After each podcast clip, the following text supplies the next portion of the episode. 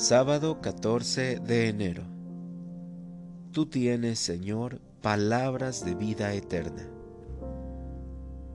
Lectura del Santo Evangelio según San Marcos.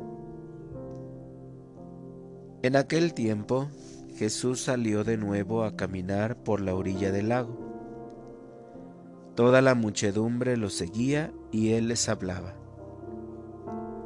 Al pasar, vio a Leví, Mateo, el hijo de Alfeo, sentado en el banco de los impuestos, y le dijo, Sígueme. Él se levantó y lo siguió. Mientras Jesús estaba a la mesa en casa de Leví, muchos publicanos y pecadores se sentaron a la mesa junto con Jesús y sus discípulos, porque eran muchos los que lo seguían. Entonces unos escribas de la secta de los fariseos, viéndolo comer con los pecadores y publicanos, preguntaron a sus discípulos, ¿por qué su maestro come y bebe en compañía de publicanos y pecadores? Habiendo oído esto, Jesús les dijo, No son los sanos los que tienen necesidad del médico, sino los enfermos. Yo no he venido para llamar a los justos, sino a los pecadores. Palabra del Señor. Oración de la mañana. Siéntate a mi mesa, Señor.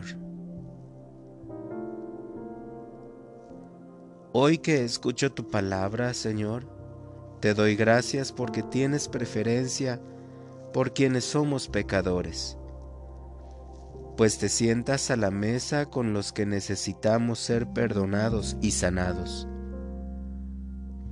Hoy quiero ir por el mundo sabiendo que tú me has llamado a estar contigo y con aquellas personas que no se reconocen dignas de tu amor. Por eso quiero pedirte que me des la gracia de acercar a ti a todas aquellas personas que pongas en mi camino.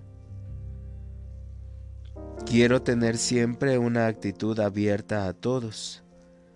Ayúdame, Señor, a acoger siempre a las personas que están sufriendo o aquellas que piensan que a causa de sus pecados no pueden entrar en la iglesia o que no serán dignos de ser perdonados. En esta mañana que comienza la jornada, te pido, Señor, que me auxilies con tu Santo Espíritu y con la compañía de María, tu Santísima Madre, para que sean mi fuerza y mi compañía durante todo el día. Para orientar mi vida.